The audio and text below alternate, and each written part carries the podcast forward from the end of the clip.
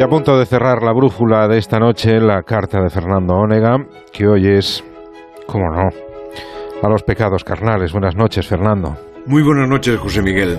Hoy ha sido un día de gran alivio para este escribidor, y no por la defensa de la Constitución que hicieron Pedro Sánchez y Merichel Batet, ni porque Nadia Calviño diga que la economía va bien, ni porque Yolanda Díaz se vea en la recta final de la reforma laboral. Todo eso es importante, incluso muy importante, pero el alivio me vino por lo que dijo el Papa Francisco, que cada día es más de los míos. Dijo su santidad, los pecados de la carne no son los peores. Así que os dirijo esta carta, pecados carnales. Hasta ahora se pensaba que era cierto lo dicho por San Mateo y practicado en el ministerio de Irene Montero, el que ve a una mujer con intención de pecar, ya pecó en su corazón. El Papa es más tolerante.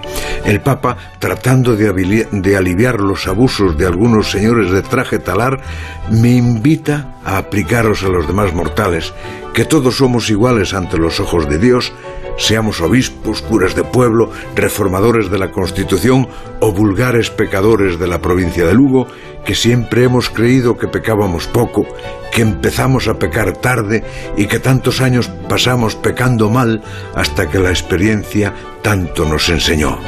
De todo ello, este escribidor tiene una vaga memoria, pero habéis de saber, pecados carnales, que es grata memoria. Lo malo es que sea irrepetible por esa razón que alegan los de Podemos respecto a la Constitución, que el traje de pecar está viejo.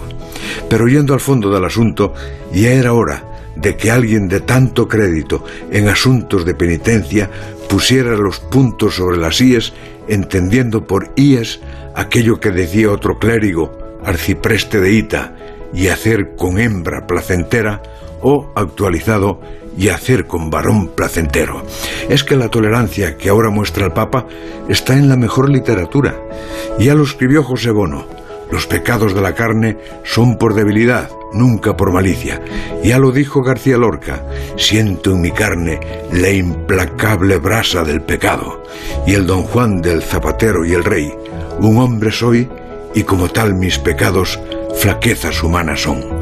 Lo único malo, pecados de la carne, es que siendo tan reconfortantes, el Papa os aplicó la rebaja de Álvaro de la Iglesia.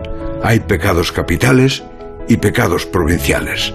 A lo mejor sois pecados de provincia o de la España vacía, donde por no quedar no queda ni el pecado carnal.